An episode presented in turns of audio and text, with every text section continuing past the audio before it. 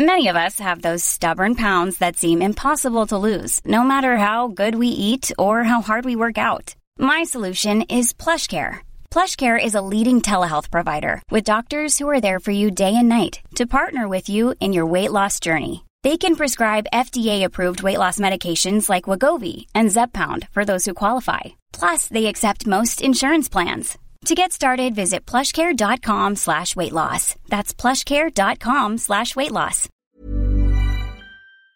Hi, I know you're busy, so I'll make this quick. Je sais pas vous, mais j'ai une patate, moi, ce matin.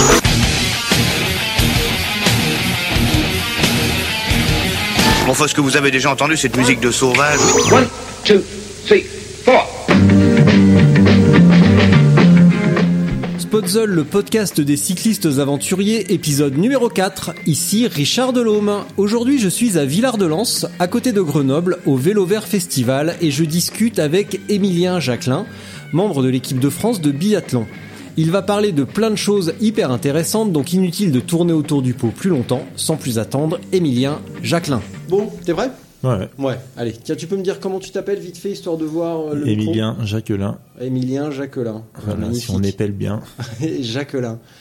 Euh, Émilien Jacquelin, qui es-tu? Que fais-tu? D'où viens-tu?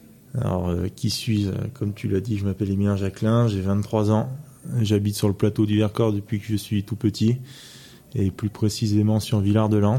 Donc ici au Vélo Vert Festival, je suis vraiment à domicile. Et, euh, voilà, je fais du biathlon maintenant depuis que j'ai 15 ans. En haut niveau et en équipe de France depuis 6 ans ou 7 ans. Et voilà, je vais attaquer ma troisième année euh, sur le circuit de la Coupe du Monde. Comment euh, t'as commencé le comment tu as commencé le biathlon? Ça vient comment? Parce que là on est à Villard-de-Lans, on est à la montagne, à 3 2 3 km d'ici, il y a un espace nordique. Ce qui veut dire que le terrain s'y prête parfaitement, mais il peut y avoir aussi un terrain familial. Il y a un terrain familial. euh, J'ai trois grands frères et les trois ont fait du biathlon avant moi. Donc ça, ça m'a en tout cas intrigué et ça m'a donné envie de, découvrir ce sport. Et euh, donc c'est sûr que le, côté familial y est pour beaucoup. Il y a aussi euh, un athlète qui s'appelle Simon Fourcade. Quand j'étais en école primaire, je me rappelle de ma de ma maîtresse à l'époque qui venait me voir dans la cour de récréation et qui me parlait de, ce- Simon Fourcade qui venait d'être champion du monde junior. Et elle en parlait tellement avec, euh, avec joie euh, et je sentais euh, l'émotion que ça lui procurait et ça ça m'a intrigué en tout cas. euh, et euh, il y, a de- y a de ça aussi. Tes frères ont tes frères font du biathlon, mais euh, à quel niveau? Euh, sur mes trois frères, il y en a deux qui ont été en équipe de France junior Ouais. et qui ont arrêté par la suite euh, pour se consacrer aux études. Et les trois en ont fait, on en, en ont fait pardon, au niveau national. Ouais. Donc, euh, on va dire que même pour une approche du, du haut niveau, j'ai appris euh, par mes frères de, de ce qu'ils ont acquis, mais aussi de leurs erreurs pour essayer de ne pas les refaire. Et toi les études Parce qu'on n'en parle pas finalement, on n'en a jamais parlé. C'est vrai qu'on parle pas trop de- d'études quand on parle à un sportif. Moi, j'ai. Non, c'est pas ça, c'est qu'on a passé beaucoup de temps. Ça se dit pas forcément, mais dernièrement, quand à chaque fois qu'on s'est vu, on a passé pas mal de temps au bistrot Oui, c'est vrai. et on n'a jamais parlé d'école. C'est c'est pas trop les discussions de comptoir aussi. Hein, mais... Ah non, c'était sérieux. Ouais. On parlait Euh, Niveau études, j'ai du coup j'ai eu un bac, mention bien en économie sociale. Ouais. Je suis Et en train de te faire du pied là Non, c'était Non, la non, chaise. non, c'est la chaise. Ok, ça va. cool. T'inquiète pas. Non, non, mais après, t'as le droit de dire non, hein, puis pas. Bref, économie sociale. économie sociale et euh, derrière j'ai fait un DUT technique de commercialisation sur Annecy. Ouais. Et euh, en fait c'est intéressant pour nous euh, parce qu'on commence les cours le 1er avril et on finit début juillet. Ce qui nous permet derrière de, de continuer la préparation, en tout cas sans aller en, en cours. Ouais. Et donc au lieu d'avoir de faire ce DUT en deux ans, on le fait en trois ans. Et je vais revenir assez vite sur, euh, l'équipe de France. Ce qui m'intrigue, parce que j'ai pas mal fouillé, en fait, j'ai regardé pas mal hum, d'interviews, de, vidéos d'interviews écrites. Et j'ai noté qu'il y a peut-être deux ou trois saisons, euh, visiblement trois peut-être, euh, tu oscillais entre le circuit européen et la Coupe du Monde. Et comment on en vient justement à grimper les échelons? Tu as commencé jeune, mais comment on en vient euh, bêtement à grimper euh, les échelons et à se retrouver euh, à la limite entre le, la- le circuit européen? Et comment se fait la décision d'arriver sur la Coupe du Monde? Beaucoup de personnes me disent que j'ai que j'ai franchi des, des, étapes assez vite, mais je trouve que c'est totalement faux. J'ai toujours gravi les, les, échelons un par un. voilà, chaque année, en gros, je progressais et c'était pas des, des, progressions fulgurantes. Et il y a deux ans, du coup, j'ai euh, commencé sur le circuit de la Coupe du Monde en me qualifiant euh, grâce justement au circuit B, au Coupe du Monde B. Ouais. Et c'est une année, oui, où c'est compliqué de, de gérer ce genre de, de situation parce qu'il y a nos objectifs personnels qui sont basés sur euh, ce circuit B. Pour ma part, c'était de tout simplement de gagner sur ce circuit.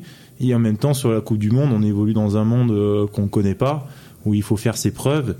Et il y a une sorte de pression supplémentaire où euh, même une 30e place, il faut la, il faut la faire. Mmh.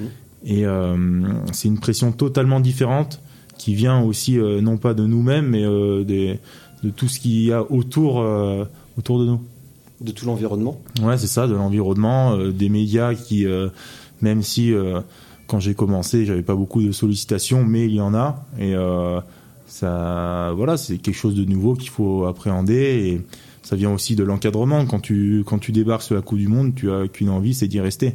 Moi, mon rêve, c'était de, de performer sur ce circuit. Voilà, quand, quand il, quand il met un, un pied derrière, tu as envie d'y mettre le deuxième et, y rester. Ouais.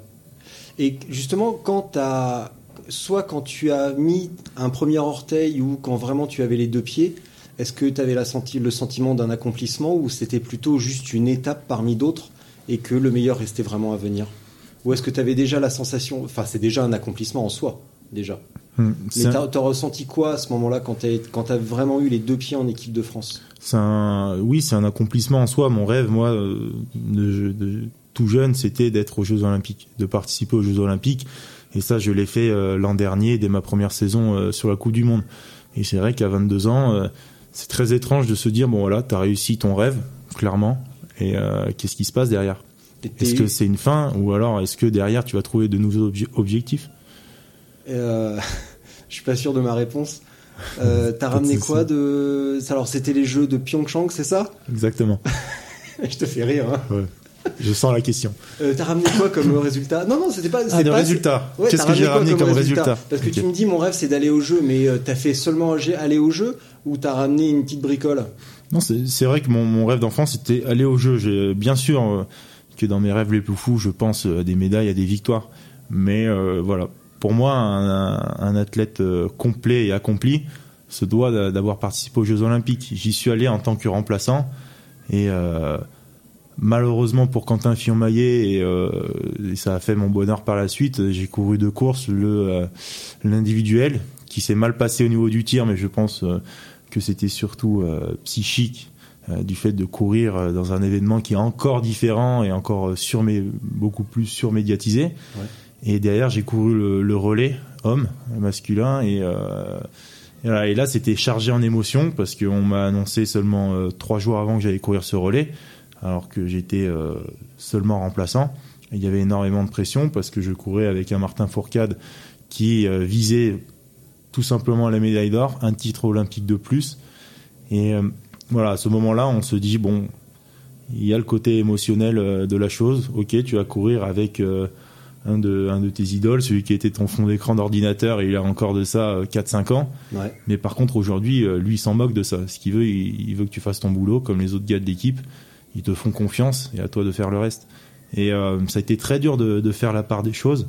Et c'est des moments où on prend énormément sur soi, essayer de, de se canaliser et de, de mettre les émotions de côté et se- simplement faire son travail. Bien, ben, je vais passer à la question suivante, suivante, parce que la question c'était la pression et comment euh, comment on gère cette pression quand on se met à courir aux, côtés- aux côtés de Martin Fourcade? La, la pression, quand je suis arrivé en Coupe du Monde, elle n'était pas présente. Euh, bien sûr, je voyais ça déjà comme un accomplissement, en tout cas de ma saison. C'était l'objectif, essayer de, de monter sur le circuit de la Coupe du Monde. Et donc, c'est que du bonus derrière. Tu cours euh, pour te faire plaisir, pour donner le meilleur de toi-même. Et au final, au, fur et à mesure des courses, tu te prends au jeu. Tu as envie de, montrer euh, ton meilleur visage, tu as envie euh, d'être devant, même si l'an dernier, je pense que je n'avais pas le, niveau d'être devant, mais oui, à un moment, tu veux montrer que tu as ta place ici et que c'était pas juste un, un coup de chance. Et la pression s'installe. Et elle m'a souvent joué des, tours et euh, surtout cette année, elle m'a joué des tours sur des tirs debout où euh, je jouais des podiums et je n'ai pas été capable euh, de répondre présent sur ces tirs. Et c'était pas une question technique, c'était juste simplement une question mentale. Donc oui, la pression, elle se fait ressentir, surtout au niveau du tir dans notre sport. Sur les skis, voilà, on peut vite en faire abstraction, se focaliser tout simplement sur l'effort. Et puis en plein effort, on est souvent, on est, on a du mal à être euh, très euh, très actif, en tout cas au niveau des, pensées. Euh, L'effort est tellement violent que voilà, le cerveau ne, réfléchit pas énormément. Mais au niveau du tir, c'est le moment où, d'un seul coup, on, demande à notre cerveau de, se concentrer à 200%. Et là, beaucoup de pensées parasites arrivent d'un seul coup. Donc oui, la, pression, après, personnellement, je pense que c'est seulement avec l'expérience que j'arriverai en tout cas à, à la gérer. Et tu, en, tu partages ce, ce type de, de réflexion avec les autres membres de l'équipe de France, avec les mecs plus expérimentés? Tu leur demandes comment ils font eux pour gérer ou s'ils sont passés par là? Vous en parlez un peu? Non, on en, on en parle très peu. Après, euh, dans notre sport, au final, c'est quand, quand vous regardez une course de biathlon à la télé, c'est c'est très visible. Quelqu'un qui craque sous la pression, Euh, quelqu'un qui a du mal à tirer sa première balle ou qui rate la dernière balle. Ce n'est pas des questions techniques, c'est des Ouais. questions mentales. Et euh, non, on en parle très peu. On va dire, on s'entraîne en équipe tout au long de, de l'année. Je veux dire, l'équipe euh, dans laquelle j'évolue, c'est c'est des amis. On s'entend tous très bien. On passe des merveilleux moments. Mais derrière, euh, voilà, quand, quand une course euh, commence, chacun fait son truc et Chacun un peu dans et- sa bulle. Voilà, et parfois, je pense qu'on, on- en tout cas, on va pas céder sur euh, sur des points où euh, le copain peut être meilleur, et il va pas donner son secret à, à l'autre. Ouais. Et moi, ça, ça me ça me choque pas, mais souvent quand même, j'ai voilà, par exemple moi sur les relais, je suis souvent performant parce que ça me tient énormément à cœur de courir avec des amis, euh, à, voilà, avoir une, une cause commune. Et euh, c'est à moi aussi d'évoluer là-dessus et à penser seulement à, à ma personne et non pas à un collectif. Justement, pour performer, il faut être prêt. Est-ce que tu peux nous parler de... On va parler maintenant de la préparation. Bah, ce qui est très drôle, c'est que nous, par rapport au vélo, toi, on parle de préparation printanière. Mm. Parce que nous, on parle de préparation hivernale et les- le printemps-été, on court. Mais toi, tu cours l'hiver. Donc, comment se déroule une saison à partir du moment où tu raccroches les skis? Alors on raccroche les skis le 30 avril. Euh, 30 mars, pardon. On raccroche Ah oui. euh, les skis le, le 30 mars. Euh, derrière, chacun a ses préférences. C'est-à-dire que le mois de mai, c'est un mois euh, dédié au repos. Mais il y en a Le mois pour- d'avril, tu veux dire? Oui, le. Ouais, je suis perdu moi. Ouais. Le mois d'avril. euh, le mois d'avril, voilà. Certaines personnes vont préférer quand même continuer une activité physique, que ce soit du ski, du ski de rando, un peu de, de vélo. Voilà, il, voilà, il y a, la plupart, on est, on est des passionnés de sport à la base, et on voit pas ça comme un inconvénient ou comme un effort physique de, de faire du sport. Et pour ma part, en tout cas, je sais que le, le mois d'avril, j'aime bien euh, me reposer à 100%, Ouais. essayer de, de faire le, le- le moins de sport possible. Et derrière, euh, pour, euh, dans le but de rattaquer le 1er mai l'entraînement le, le, plus, le plus frais possible, mentalement et, euh, et physiquement. Donc euh, l'entraînement reprend le 1er mai. Euh, S'ensuit une euh, longue préparation euh, jusqu'au 30 novembre. Euh, principalement, on va faire beaucoup de, de ski roues, donc des, skis euh, euh, plus courts avec euh, des roues qui peuvent, ressembler à des rollers. Ça, c'est vraiment la base de notre entraînement, avec énormément de tirs aussi. Et autour de ça, on, a la chance, à la différence des cyclistes, de pouvoir faire d'autres sports pour notre préparation. Et ça, c'est super pour casser la routine qui s'installe tout au long d'une préparation aussi longue. Donc, on fait énormément de, courses à pied, de vélo, un peu moins en ce moment. Et on fait euh, pas mal de, de musculation aussi. Donc, ça nous permet voilà, de toucher à, à d'autres sports et, et se, se changer les idées tout en s'entraînant. Alors justement, en parlant de bah, ski route, hier soir, tu me parlais de sortie de 4 heures, euh, de, en course à pied de sortie de 2 heures. Euh, en vélo, ça ressemble à quoi? Alors en vélo, une sortie euh, type, ça va ressembler à voilà, on va on va partir pour 3 heures avec euh, on, on- voilà, nous on fonctionne pas en termes de kilométrage ou en termes de dénivelé, on, on compte seulement en heures d'entraînement euh, principalement. Donc on part souvent pour 3 heures et le vélo ça va être euh, euh, un accompagnement au final à nos autres séances, c'est-à-dire qu'on va surtout en faire les après-midi euh, pour récupérer d'une séance traumatisante le matin, comme une séance d'intensité en ski roue ou une grosse séance de course à pied. Euh, oui, course à pied, ça peut aller de une séance d'une heure et quart à même à des séances de trois heures. Et là, on se sert surtout du vélo euh, pour récupérer, dans le sens où euh, c'est un sport qui est quand même peu traumatisant. Mmh. Et, euh, et au final, c'est très très bon pour la récupération et baisser le, le taux d'acide lactique dans, dans le corps. La- le renforcement musculaire, enfin, muscu- on parle de musculation ou de renforcement musculaire? Est-ce qu'il y a vraiment une recherche de soit d'endurance musculaire, d'endurance de force ou de force explosive, ou alors tout ça sur différents cycles, ou c'est simplement du renforcement musculaire généralisé et à intensité faible On a beaucoup de, séances différentes de musculation. Quand on va reprendre le, le 1er mai, on va commencer par euh, des renforcements musculaires pour déjà avoir une base. Et derrière, on va attaquer des musculations euh, dans le but de, prendre euh, non pas de la masse, parce que de la masse, après, il faut la tirer sur les skis, comme en vélo. Si on est plus lourd, notre rapport poids-puissance sera moins, moins bon, moins performant. Donc notre but, nous, c'est de prendre de la puissance sans prendre de masse. Et donc s'ensuit euh, au final la musculation, on attaque euh, mi-mai et on finit la préparation, euh, en tout cas de la musculation, fin octobre, même euh, mi-novembre. Et euh, c'est beaucoup de séances différentes qui ont des, euh, qui ont des, des bénéfices euh, aussi euh, variés. Mais oui, c'est surtout euh, de la recherche de, de, de puissance et non pas de masse. Tu peux me donner une séance type? Alors, euh, par exemple, la séance qu'on fait en ce moment, ça va être euh, une musculation à base de développé couché, de traction, euh, de burn, pour ceux qui connaissent. C'est quoi comme mouvement? Alors, burn, c'est un mouvement où on vient en fait ouvrir la cage Ah oui. thoracique pour travailler le dos. On travaille énormément le dos parce qu'en fait, en ski, on pense souvent au bras pour la pousser, mais en fait, c'est le dos surtout qui, qui travaille. Exactement, ouais. Et voilà, il y a 5-6 exercices comme ça. Et on va être sur du euh, 10 répétitions en ce moment, x 3. Et derrière, voilà, c'est une séance qui dure euh, une heure et derrière, par contre, on va faire un gros renforcement musculaire euh, de 20, 30 minutes. Où, où là, ouais, c'est très très dur. là. Beaucoup de gainage, je suppose? Beaucoup de gainage. C'est vraiment la base. Et, et plus je, j'allais dire je vieillis, mais plus je grandis. Plus tu matures. voilà. Plus je suis mature, plus je me rends compte l'importance euh, du gainage. C'est quelque chose quand on est jeune, on, on a tendance à le, à le dénigrer. euh, parce que voilà, ça peut paraître dur, c'est chiant. Ouais. Dire on passe pas un super bon moment. Et pourtant, ça reste la base de, de tout sport, même en vélo. euh, une préparation hivernale commence par du gainage. Comme quoi comme- bah, Attends, je vais la refaire celle-là. C'est le Morito d'hier soir, il est pas passé. Encore Non, je pense. je Moi, crois les bières, elles, pas passé. hein. Ah ouais? Oh là là, je suis rentré, j'étais deux bières pourtant. Bon, un litre. hein, mais bon. Bon alors, Ça dépend si tu prends le chiffre de bière ou un litre. Tu vois. attends, il va falloir que je coupe ça. Je Mais coupe c'est- ou pas Ok. Bah, comme tu veux. Après, Non, je coupe pas. Ça fait partie de la vie. Ça fait partie de la Euh, vie. exemple concret Avec de modération. séance de gainage. Séance de gainage, alors, euh, il y a beaucoup d'exercices et on varie énormément. Euh, Il y a surtout une base de gainage euh, qui va être euh, voilà celui qu'on connaît avec des gainages fixes, avec des TRX aussi. Des TRX. Des TRX, c'est euh, voilà de des, des sangles qu'on accroche au mur Ouais. et en fait on va travailler les abdominaux euh, avec ça. On peut travailler énormément de choses avec un TRX. C'est super intéressant de- d'en avoir un chez soi pour euh, renforcer le dos, les bras, euh, les abdos. C'est vraiment un bel outil.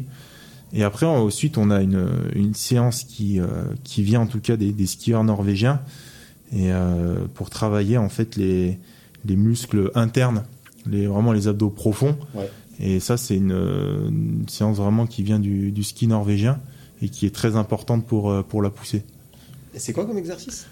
Alors euh, Ouais, comme ça, voilà, faudra faire une vidéo pour, euh, pour vous montrer. Mais c'est voilà, c'est des, des exercices à base de, de rotation de, du bassin, tout en Ouais. se concentrant voilà sur sur ce muscle profond. Et c'est vraiment quelque chose de différent de, de quand on fait des abdominaux. On sent que ça travaille différemment. Mm. Et, euh, et oui, derrière, c'est très important en fait pour euh, pour les placements en ski.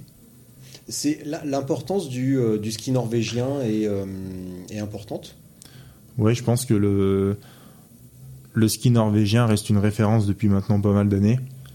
ils sont toujours au, au meilleur niveau, que ce soit sur les skis, en tout cas pour, pour, le ski de fond, et même au tir. Ils ont une école de tir qui est très intéressante, avec des tirs très rapides, et euh, pour autant avec de bonnes moyennes. Et euh, de ce que j'ai compris, même le, le milieu du ski norvégien et le milieu du cyclisme, à un moment, euh, voilà, les deux s'intéressaient aux, aux, deux parties. Euh, le ski de fond reste un sport d'endurance comme le, comme le vélo, et il y, a une, y a une base qui reste, qui reste la même. Ouais. La, la seule différence, en tout cas, euh, que j'ai pu connaître, c'est sur les protocoles d'échauffement. J'ai déjà essayé des protocoles d'échauffement d'avant-course de coureurs euh, pro avant un contre-la-montre, et c'est quelque chose en fait qui est pas qui est pas possible de mettre en place euh, lorsqu'on fait du, du, ski de fond ou du biathlon parce que ça nous demande trop d'énergie en fait avec le haut du corps et le, et le bas en même temps et ça nous fait monter trop rapidement le taux d'acide lactique Ouais. par rapport à un entraîneur.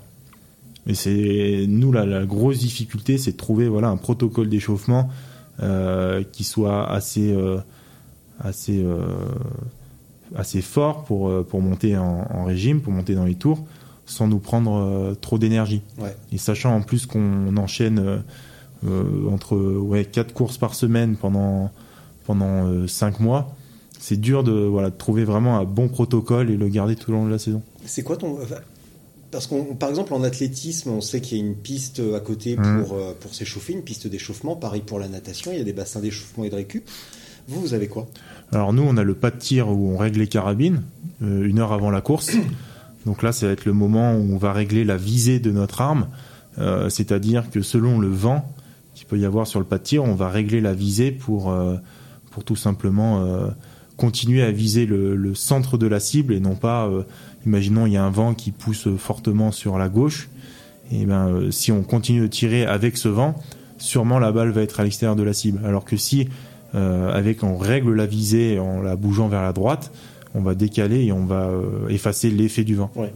Et après, pour le concernant le physique, on a une piste, euh, bah, comme en athlétisme, une piste d'échauffement qui est toujours euh, à proximité de, de la piste de course. Et là, on, voilà, chacun a, a son protocole. Et ce qui est marrant, c'est que d'un pays à l'autre, ou même d'un athlète à l'autre, euh, c'est des choses totalement différentes. Et toi, par exemple, c'est quoi? Par exemple, moi, c'est. euh, alors, il y a quelque chose que j'ai un peu fait. Enfin, j'ai fait ça par moi-même. Euh, il y aura une base de 15-20 minutes de ski euh, vraiment à allure modérée. Voilà, essayer de juste euh, réveiller, le, réveiller le corps, même si voilà, je vais courir euh, 30 minutes le, matin d'une course. Et derrière, je vais alterner des accélérations en fait, où je vais travailler sur de la fréquence et sur des mouvements assez longs pour travailler un peu deux types de, de contractions différentes. Ça peut être de la vitesse pendant euh, 5-6 secondes et directement derrière euh, une longue poussée, euh, voilà, vraiment pour travailler le, le muscle d'une manière euh, différente parce que lorsqu'on lorsqu'on fait une course, très souvent les, le, le profil est tellement varié qu'il faut s'adapter et on et on skie pas de la même manière. Je vais ouvrir la porte. Ça a tapé. Pas de souci. Je reviens. Alors, on en était à la fin de l'échauffement, donc alterner euh, fréquence et euh, amplitude. Et après, Exactement. Et après, euh, je finis mon échauffement environ 15 minutes avant le départ de la course. Ouais. C'est-à-dire qu'il me reste 5 minutes pour me rendre dans l'aire de départ. Et les 10 dernières minutes, ça va être de l'échauffement vraiment actif à pied. Des montées de genoux, voilà, des, des- des petits exercices comme ça, vraiment pour, pour être sûr qu'il n'y ait pas de, de soucis physiques. Et pour, euh. Exactement, et pour encore une fois euh, repréparer un peu le, le cœur à, à l'effort, parce que sur, euh, sur nos formats de course qui durent seulement 30 minutes, il faut, il faut être faut être à bloc. à bloc dès le départ. Ouais. La course se passe. Comment se passe la récupération? Alors la course se passe directement, on va se changer, première chose. Juste un petit détail. Tu t'échauffes. C'est c'est bête comme question et nous, ça nous sert pas forcément, mais c'est bien d'aller au fond des choses. Tu t'échauffes dans ta tenue de course ou tu rajoutes un petit peu de couche Ça dépend. Alors oui, je m'échauffe dans ma tenue de course, par contre j'ai euh, toujours une ou deux vestes euh, Ouais. par-dessus pour garder la, la chaleur vu le Sur- froid. sur- surtout au fin fond de la Norvège quand il fait Et moins 20. euh, oui, par exemple au Canada, c'était deux couches plus deux doudounes. Voilà. voilà, à un moment t'as très chaud, mais t'es content. Enfin, parce que c'est rare, ouais, ouais. Et je sais plus où on en Je sais plus non plus était. ce que j'ai dit avant. La récup. Oui. Alors la récup, on arrive directement après la course, on se change dans les 3-4 minutes qui arrivent derrière. Euh, directement derrière, euh, et là ça va dépendre aussi de nos performances, on doit passer euh, par la case média. Ouais. Donc là pendant une dizaine de minutes on va répondre aux divers médias qui sont présents, nationaux ou internationaux, ça dépend du coup de nos, nos performances. Et c'est là où c'est compliqué, c'est que parfois l'hôtel euh, n'est pas situé à côté de la piste. Donc on a, on a deux, deux options, soit on va retourner euh, skier sur la piste d'échauffement, ou bien si la course est terminée, on va skier sur, euh, sur la piste de course, Ouais. ou bien on va attendre de rentrer à l'hôtel et là on va faire une récupération sur vélo. Et la récupération sur vélo, on va faire 3 fois 10 minutes, 10 minutes euh, tranquille, 10 minutes après à allure un peu plus, euh, un peu plus euh, élevée, Mhm. et après on va retourner à une allure euh, modérée. Voilà, ça, ça fait un protocole de, de récupération de, de 30 minutes. Derrière, on enchaîne avec euh, les kinés, et nous de notre côté, on va s'étirer, et c'est reparti pour la suite. Est-ce que tu peux préciser l'intérêt des 10 minutes du milieu un poil plus rapide? Alors, euh, ouais, c'est quelque chose qui, on a essayé Parce aussi d'autres protocoles. euh, ouais, on a essayé d'autres protocoles aussi de, de récupération où directement derrière la course, on allait skier au seuil. Donc au seuil, c'est-à-dire à 75% de notre euh, VMA, si je me trompe pas. Et euh, bon, déjà, c'est très très dur à, à faire après une course qu'on est fatigué. Mais paraît-il, en tout cas selon des études, que ça fait redescendre le taux euh, d'acide lactique beaucoup plus rapidement. Et c'est ça qu'on recherche en gros quand on, on va, on va recréer de, de, de la vitesse et du coup une intensité euh, plus élevée. C'est essayer de faire baisser euh, ce taux d'acide lactique plus rapidement, Parce que ça fait un petit peu comme une éponge. paraît-il. Voilà. Comment on gère la préparation dans deux disciplines qui, a priori, euh, hier soir, je me moquais de toi en me disant que tu savais pas choisir? À un moment Ouais. donné, il faut faire un choix, quoi. C'est les gars, c'est le ski ou c'est la carabine, mais euh, les deux. euh, pff. Comment tu gères ça Le, le premier choix nous qu'on nous demande de faire lorsqu'on fait du, du ski de fond, c'est est-ce que tu veux te spécialiser dans le ski de fond ou dans le biathlon? Donc là, c'est avec ou sans carabine. Et euh, Avec ou sans si- euh, saut à ski également. Tu peux aussi choisir le combiné nordique. habile, j'y ai pas pensé moi, mais euh, mais bon. Assistant blague. Et euh, c'est vrai qu'on peut se poser la question. Enfin, je sais que j'ai toujours été attiré par le par le tir. Comme, si j'ai choisi le, biathlon, c'est que ça m'intriguait justement de, mêler deux sports, de corréler deux sports qui ont qui sont totalement euh, opposés. Le tir demande beaucoup de calme. Normalement, le tir c'est un sport euh, qui se pratique au repos. Et pourtant, nous on arrive à 170 pulses minutes et on nous demande de, tirer à 5 sur 5. C'est même pas euh, voilà, parfois des sports, euh, imaginons au basket, euh, tu peux faire un shoot euh, bon sans qu'il soit excellent et il rentre. Mm. Nous, euh, directement, si c'est pas euh, excellent, il y a une pénalité. Et ça, c'est euh, voilà, plus jeune, c'était, je voyais vraiment le, le biathlon comme un challenge. J'avais envie de me prouver aussi que j'étais capable de mêler ces deux sports, parce que quand j'étais cadet, j'étais, j'étais pas un très bon tireur. Et c'est justement ce challenge qui m'a donné envie de, de persévérer là-dedans. Et à quel moment vous, vous reprenez le, tir au même moment que la préparation physique? Et comment s'insère euh, le tir dans, dans une semaine ou dans une journée de préparation? Alors ça dépend, ça c'est pareil, c'est à la guise de, de- chacun. Personnellement, je reprends le tir euh, voilà, à partir du, du 20 mai. Euh, J'aime bien encore couper un peu plus euh, longtemps, en tout cas, euh, le tir, parce que ça demande beaucoup d'efforts euh, mental. Et c'est toujours intéressant de, reprendre vraiment euh, avec de la fraîcheur le tir. Et on sent la différence hein, quand on tire énormément euh, pendant deux ou trois semaines consécutivement. Voilà, on- nos moyennes de tir, euh, elles baissent. Ouais. Parce qu'il y a quelque chose, il y a, l'instinct qui fait. euh, voilà, je pense clairement que le tir est, est un sport euh, instinctif.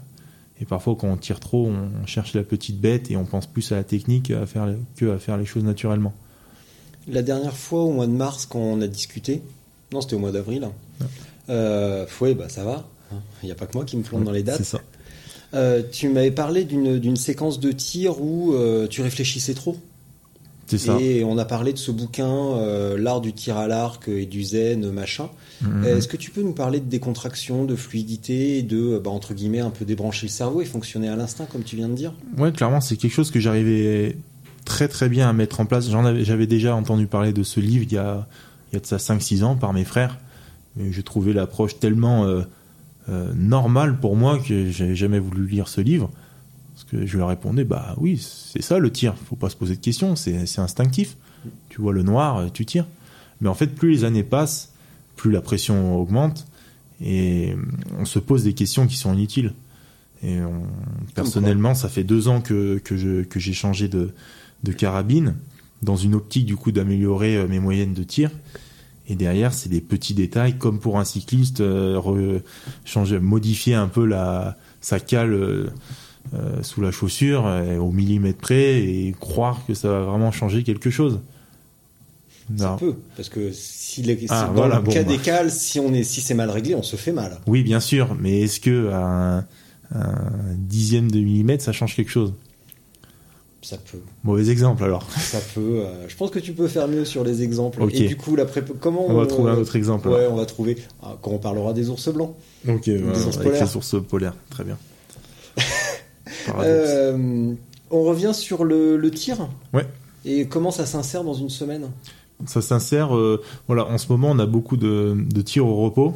Le but, c'est de faire du tir de précision, c'est-à-dire Ouais. qu'on va passer beaucoup de temps derrière la carabine, travailler notre position, nos sensations, et euh, du travail voilà d'approche. Euh, C'est peut-être quelque chose qui se voit moins à la télé, mais euh, la manière avec laquelle on va arriver sur la cible et bloquer, euh, c'est quelque chose qui est, qui est propre à chacun et qui surtout demande énormément de travail.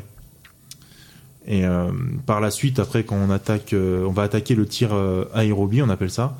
C'est-à-dire que on va vraiment reprendre ce format biathlon ski plus tir, Ouais. donc des- du tir sur les cibles mécaniques à 50 mètres.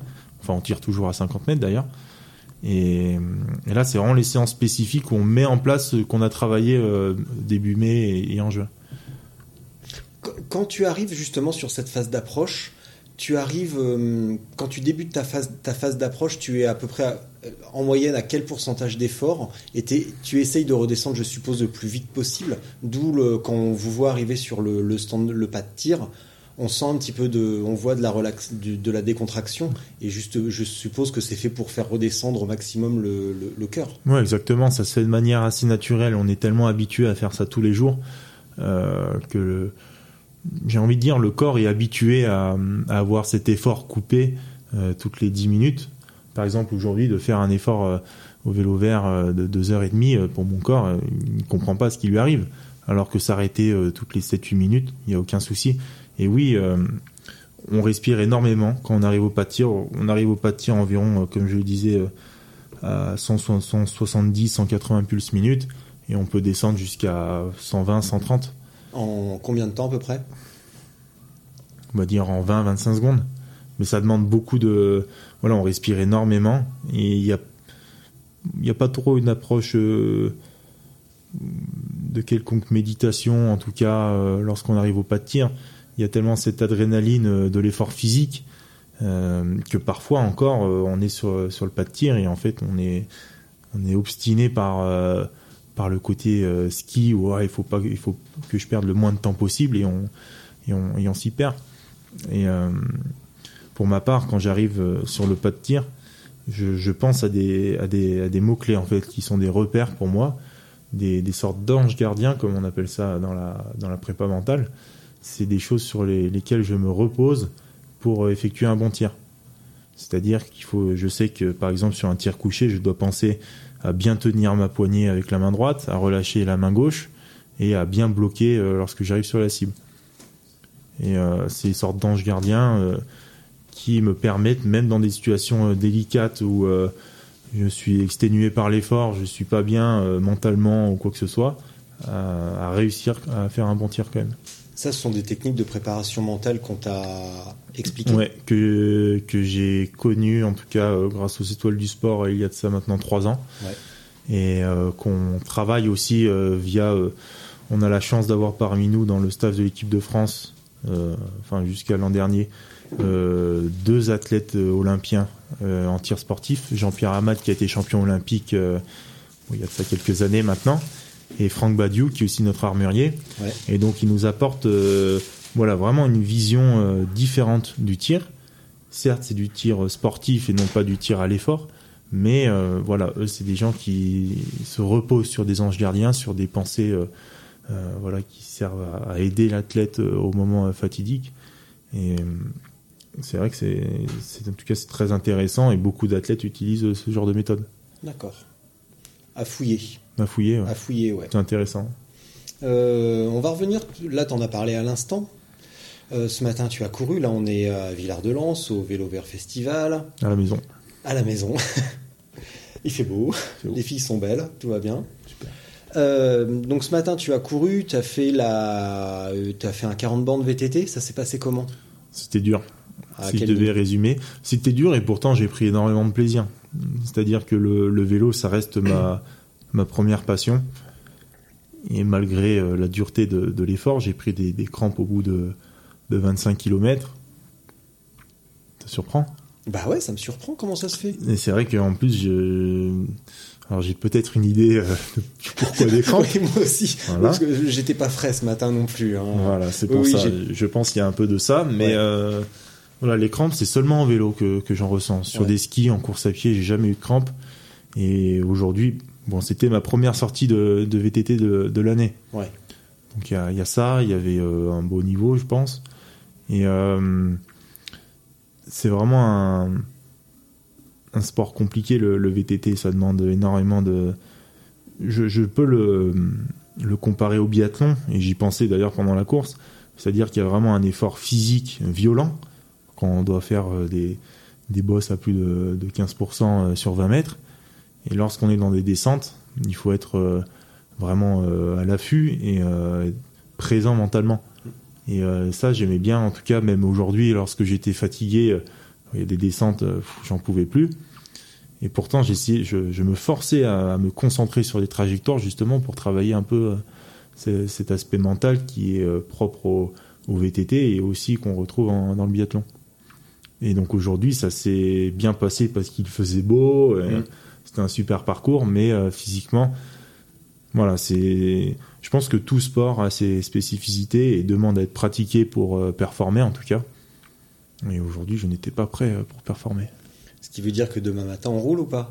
Demain matin, euh, je serai au lit, je pense. Ouais, moi je vais aller rouler, mais je pense que je vais écourter la soirée surtout parce que. Ouais, oui, je pense à ça aussi. Hein. Ouais, ouais, parce que, la, la- la journée est loin d'être finie pour nous, Ouais. donc. euh, d'ailleurs, euh, j'ai fouillé, comme tu le sais, euh, les vidéos, et je suis tombé sur une interview euh, sur l'équipe 21 où tu racontais que, euh, comme beaucoup d'athlètes, enfin c'était c'était après une course, tu racontais ta course et que, bah, comme beaucoup d'athlètes, tu as un ego, on en a tous un, mais que tu manques de confiance en toi. Et la question que je me suis posée, c'est comment est-ce possible? Comment est-ce possible qu'on que ce manque éventuellement que tu peux avoir soit aussi présent et que il- enfin comment ça se fait qu'il est aussi présent et que t'en parles parce qu'on peut avoir un petit manque un petit Mm. détail mais que tu le présentes en plus à l'équipe 21 quand même Mm. J'ai toujours fait la, la différence, en tout cas je me pose souvent cette question et j'ai peut-être pas la réponse, Euh, la différence qu'il y a entre avoir de, de l'ego et avoir confiance en soi. Je pense que c'est deux choses qui sont... euh, voilà, on peut penser qu'elles sont liées, mais je pense que c'est deux choses euh, totalement opposées, enfin pas opposées, mais différentes. Je pense avoir de l'ego, c'est-à-dire que souvent lorsque je fais une mauvaise course, le lendemain je serai présent et je vais, je vais claquer une belle perf. Et ça je pense que c'est dû à mon ego. C'est-à-dire que si je me sens pas à mon niveau, euh, ça va me faire chier, il n'y a pas d'autre mot, et euh, je vais répondre présent le lendemain. Mais par contre, oui, j'ai parfois, enfin même souvent, j'ai pas la confiance en moi euh, pour me dire que je suis capable de jouer devant. Combien de fois euh, je fais des courses, euh, voilà, je suis content de courir avec les autres. Il y a, toujours ce, regard un peu enfantin d'être sur la Coupe du Monde et de et voilà juste de, courir. Et c'est ce qui était horrible. euh, non pas cette année, mais l'année précédente, c'était euh, vu que j'étais le, sixième homme de l'équipe de France, je partais dans les derniers dossards. Et donc, euh, quand tu pars dans les derniers dossards, tu pars environ 1h20 après le début de la course.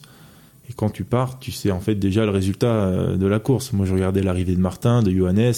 Bon, bah c'est bon, le top 3, il est fait. Et ça, c'est des moments qui sont compliqués. Enfin, mentalement, où tu te dis, bon, à quoi ça sert que je cours? Au final, moi, je suis là, c'est juste pour qu'il y ait euh, d'autres athlètes en plus, pour pas qu'il y ait que cinq personnes au départ, mais c'est ça. Et, euh, et j'avais vraiment cette sensation-là. Et oui, là, tu, tu perds un peu de confiance. Tu dis, mais voilà, bah, à quoi ça sert? Je suis pas là pour performer. J'ai pas encore le niveau de performer. Pourquoi je, pourquoi je cours Et euh, je pense que la confiance en soi, c'est quelque chose, euh, non pas qui est inné, mais qui se construit en tout cas de- depuis l'enfance. Et, euh, et je pense aussi que de, voilà, de, de pas être quelqu'un qui ait énormément de confiance en, en moi-même, ça, ça m'a sauvé aussi. Plus d'une fois, voilà, j'ai jamais eu d'excès de, de confiance. Euh, c'est-à-dire que je me remets euh, très facilement en, cause, je me remets très facilement en question. Et ça, je pense que souvent c'est une force, mais parfois ça se retourne vite contre nous. Et combien de fois, euh, ça m'arrive très souvent, si je rate une balle, j'ai l'impression que à l'entraînement, même voilà, on tire environ 100 balles par, par jour. Sur 100 balles, si j'en ai mis euh, 98 et j'en ai raté deux, je vais m'obstiner sur les deux ratés. Et c'est pas bien. D'un point de vue, euh, euh, j'en parlerai, euh, enfin, si je devais en parler avec un préparateur mental, il me dirait, Ben, c'est bête. Mais je vois tout le temps le négatif et quand on parlait d'étapes à franchir, pour moi, j'ai pas tout franchi. J'ai envie de continuer à, progresser, à franchir toutes ces étapes. Et c'est aussi pour ça, je pense que je manque de confiance parce que je suis pas satisfait aussi de, de ce que je fais. Je serais peut-être satisfait, enfin, je serais satisfait de moi et j'aurais sûrement confiance en moi le jour où, où je gagnerai une Coupe du Monde, pas avant. Comment tu travailles euh, Comment tu vas Est-ce que tu as l'intention de travailler cet aspect ou et comment? Ouais, j'ai j'ai l'intention de, de travailler sur cet aspect euh, depuis cette année. Avant, je me je m'étais toujours dit, voilà, si, si tu règles tes problèmes par toi-même, t'en sortiras toujours plus, grand, plus grandi que si on t'a aidé. Mais parfois, on n'a pas les solutions à toutes les questions qu'on peut se poser. Et, euh, et aujourd'hui, voilà, après cette saison, euh, je finis 24e du classement général. Très content de cette, euh, de cette place. Sur combien? Il y a environ euh, 120 athlètes au départ des, des Coupes du Monde. Et il n'y a que les 30 premiers qui marquent des points. Ou les 40, je sais plus d'ailleurs. 40, ouais. Donc, très content de ce classement général. Mais par contre, combien de fois je suis passé à côté de, de courses à cause de, ce mental? Et euh, défaillant, ce mental défaillant qui, euh, qui m'a fait finir euh, 19e, 25e et non pas euh, dans, dans les 15 ou, ou dans les 10. Et, et c'est là où, oui, je, je, dis euh, manquer de confiance en moi parce que rien que de, que de dire euh, je vise euh, d'être dans les 10 ou plus haut, ben, j'ai l'impression que c'est que, que, que- non pas que je vise trop parce que je le pense, mais j'ai l'impression de d'être un but de ma, de ma personne quand, quand je dis ça. Et c'est deux choses paradoxales. C'est qu'au fond de moi, je, je sais que, que je peux le faire, mais en même temps, il y a une forme de, de retenue. Et je pense que c'est ma personnalité. Je suis comme ça de, de manière générale. Mais oui, si je veux exister dans le haut niveau, il n'y a pas de place pour, euh, pour les gens comme moi si j'évolue pas. Ça, c'est certain. Du coup, comment tu vas travailler? Et du coup, comment je vais travailler? Euh, Je pense que déjà, c'est une prise de conscience. Comme tout, on a tous eu des peurs, euh, des moments où on, était, on n'était pas bien, où certaines choses nous faisaient reculer et non pas avancer. Et parfois, seulement une prise de conscience nous fait euh, franchir euh, la marche. Et déjà, d'avoir cette prise de conscience, de dire voilà, cette année, tu t'es prouvé que tu étais capable de jouer devant. Plus d'une fois, tu es passé à côté, tu t'en veux énormément. Tu referas pas cette erreur l'an prochain. Et j'ai souvent besoin, en fait, quand je dis que j'avais une progression linéaire, c'est que j'ai toujours cette impression qu'une progression euh, euh, physique doit se faire avec une progression mentale. Et c'est là où j'ai du mal à progresser. Enfin, j'ai toujours progressé jusqu'au- jusqu'au jour- jusqu'aujourd'hui. Mais j'ai jamais réussi à faire un grand bond parce que justement, des fois, physiquement, oui, ça va. Mais le mental euh, n'a pas suivi. Je sais que l'année d'après, normalement, ça va suivre. Donc déjà, il y a cette prise de conscience, je pense, qui est importante. Et je vais essayer de le... Je sais pas trop encore comment le travailler. Peut-être que je vais faire appel à une préparatrice euh, mentale. Enfin, j'ai une personne euh, dans ma tête, c'est pour ça que j'ai dit préparatrice d'ailleurs. Euh, mais voilà, toujours dans cette optique, si j'y arrive par moi-même, en tout cas, j'en sortirai grandi. Non pas juste d'un point de vue sportif en termes de résultats, mais aussi d'un point de vue personnel, où je serai encore plus fier de moi si j'y arrive tout seul. Mais ça, ça aussi, c'est un défaut. Souvent, j'ai envie de faire les choses tout seul. Je m'entraîne très souvent tout seul, même si j'adore être en bonne compagnie avec mes potes. Mais le, le sport de haut niveau, pour moi, c'est euh, c'est une sorte de refuge. C'est quelque chose où je me sens très bien. euh, M'entraîner seul et surtout faire du vélo tout seul, c'est là où je me sens le mieux. En plus, tu auras bientôt un beau GPS tout neuf, enfin, presque, presque tout neuf. Alors, euh, à suivre. Ouais, il a 5-6 000 km, ça va, c'est pas. Euh, justement, en parlant de, de confiance et de tout ça et de d'ego, euh, tu m'as expliqué que ton compte Instagram a explosé euh, ces 2-3 dernières années avec tes apparitions, notamment sur l'équipe 21, Mhm. et t'es passé euh, de, on va dire, 0 à 13 000 followers. J'avais pas zéro. hein. Non, mais j'exagère, je, grossis le trait. je pour, suis passé de 1006 quand je suis arrivé sur la Coupe du Monde. Ouais, Euh, la fin de saison de Coupe du Monde, j'avais 7000. ouais. Et euh, cette année, je suis passé de 7 à 14. Et uniquement en grande partie, ou en Bah, tout cas en grande partie avec bien tes sûr. apparitions Ah, à l'équipe 21. Tout à fait, on, on le voit très bien pour l'ensemble des athlètes. Euh, hors saison, nos, nos nombres de, de followers euh, stagnent ou bien baissent. Ouais. Parce qu'il y a des personnes, euh, voilà, l'été, ils n'ont pas envie de- d'entendre parler de ski, voir des gens faire du ski ou du ski roue. Ça les passionne pas. Ce qu'ils veulent, c'est vivre. Parfois, je me, dis qu'ils veulent pas vivre notre quotidien, mais seulement notre, euh, saison. Et, euh, et moi-même, déjà, le, premier, je suis un peu de. Voilà, je peux fonctionner comme ça. euh, J'aime le basket et je vais suivre des joueurs quand ils, performent. Et sur du long terme, je peux très bien ne, plus les suivre. Et moi, je comprends tout à fait cette logique des personnes où, de toute façon, dans notre société d'aujourd'hui, où tout va très vite et tout est bref et dure un très court instant, voilà, c'est très éphémère tout ça. Et donc, comment euh, tu as appris à gérer la médiatisation et notamment la prise de parole? Parce que là, on- ça s'entend très clairement, tu es super à l'aise et tu t'exprimes hyper bien. Et en plus, c'est encore, et c'est encore plus euh, flagrant euh, devant la caméra. Est-ce que c'est inné ou est-ce que tu l'as appris? Est-ce que tu l'as travaillé? Est-ce que tu as suivi des conseils? Alors, j'ai pas suivi de conseils. Si j'ai eu un cours une fois avec Marc Maury, qui est euh, le, speaker de Roland Garros et qui a été speaker du Parc des Princes via les Étoiles du Sport et qui nous avait expliqué deux trois méthodes. euh, voilà, c'était des cours de média training. Bon, alors c'était très court, hein, ça durait une trentaine de minutes, on en a eu deux, mais euh, bon, c'est pas de l'inné. Parce que souvent je me force, par exemple, euh, il y a de ça quelques, quelques semaines, j'ai dû faire euh, le, le speaker pour euh, l'événement Le Retour des Champions euh, du Vercors, Ouais. où il y avait plus de 600 personnes. Bon, je, je suis pas à l'aise quand je monte sur scène, mais derrière, euh, oui, c'est vrai que j'aime bien voilà ce, ce rôle-là. En fait, depuis tout petit, les- le métier de journaliste et voilà, de communication, ça me plaît énormément. Et c'est peut-être aussi pour ça que j'aime bien, m'exprimer au micro, que ce soit à la télé ou, ou autre. Et comme on disait à l'instant, en plus c'est lié parce que bah, là on est réunis aujourd'hui parce qu'on a des partenaires en commun. Mhm. Mérida, cite.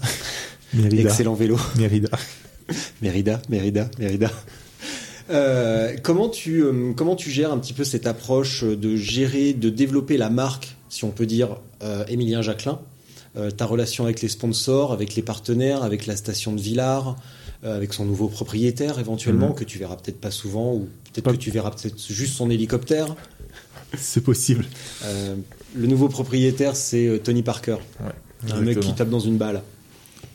Quelle balle Je sais même plus d'ailleurs. Je sais pas. Je sais Du handball, je crois. Ouais, je sais pas, ça m'intéresse pas. Et euh, du coup, ouais, comment Parce qu'il y a, y a la carrière, il y a Mhm. éventuellement la possibilité d'une blessure qui te mettrait sur le carreau et qui t'arrêterait euh, net. Mhm. Comment tu gères cet après éventuel et le, le développement de ta marque personnelle?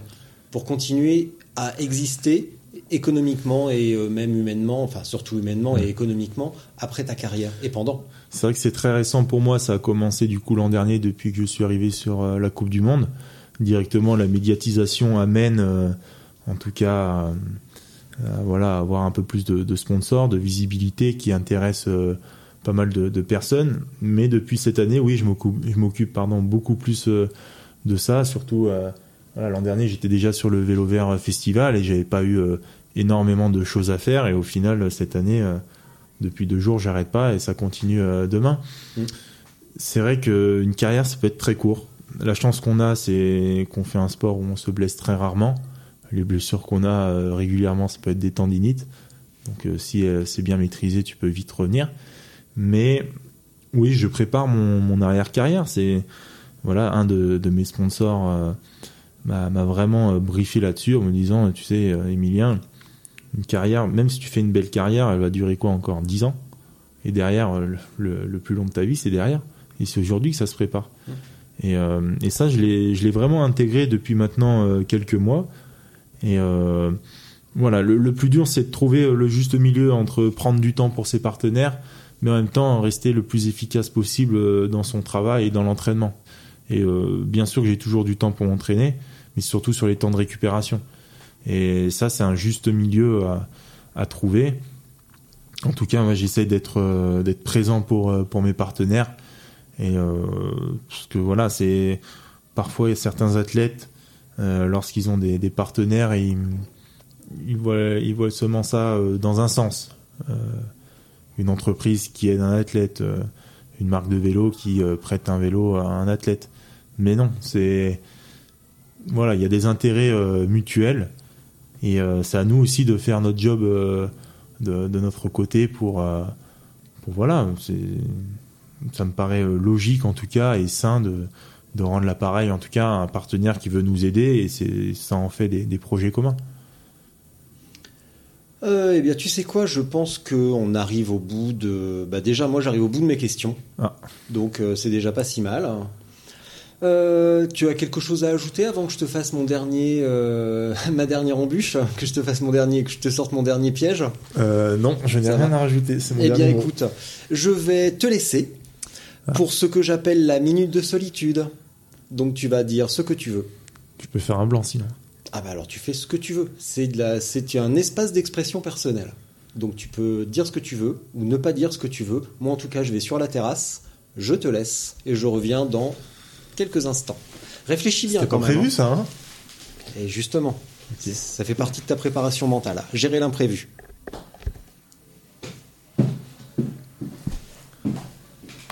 Tu me détestes, hein Ah là, ouais. Ah, je suis pas bien là. Et après, je t'appelle quand c'est fini Non, après tu viens sur la terrasse et tu me jettes du balcon. Oh, bah, tout de suite.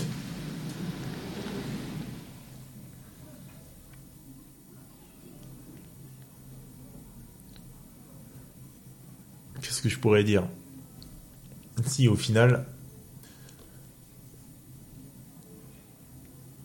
Final, parler de devant un micro tout seul, sans Richard, du coup, c'est.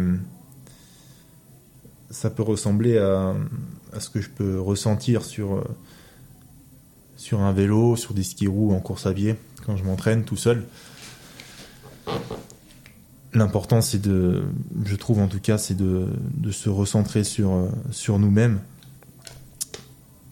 Hum, Le sport a, des bienfaits, euh, non pas que euh, physiques, mais mental aussi. Et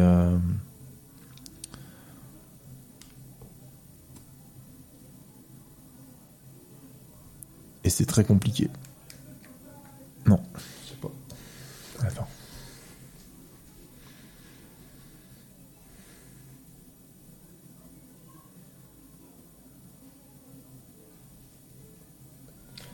Bon, eh ben, je vous explique ce que fait Richard sur la terrasse. Richard est assis euh, en regardant son téléphone, les jambes euh, sur la rambarde. Nous sommes au quatrième étage euh, d'un immeuble donnant sur la magnifique station de ski de Villard-de-Lans. À côté de lui, il y a un Merida euh, Iwan 60. Et il est en train de contempler le stand Merida aussi et l'ensemble des stands du Vélo Vert Festival. C'était un super événement organisé du coup par Vélo Vert ici à Villard-de-Lans. Et je pense qu'on était tous très heureux de, de vivre euh, cet événement.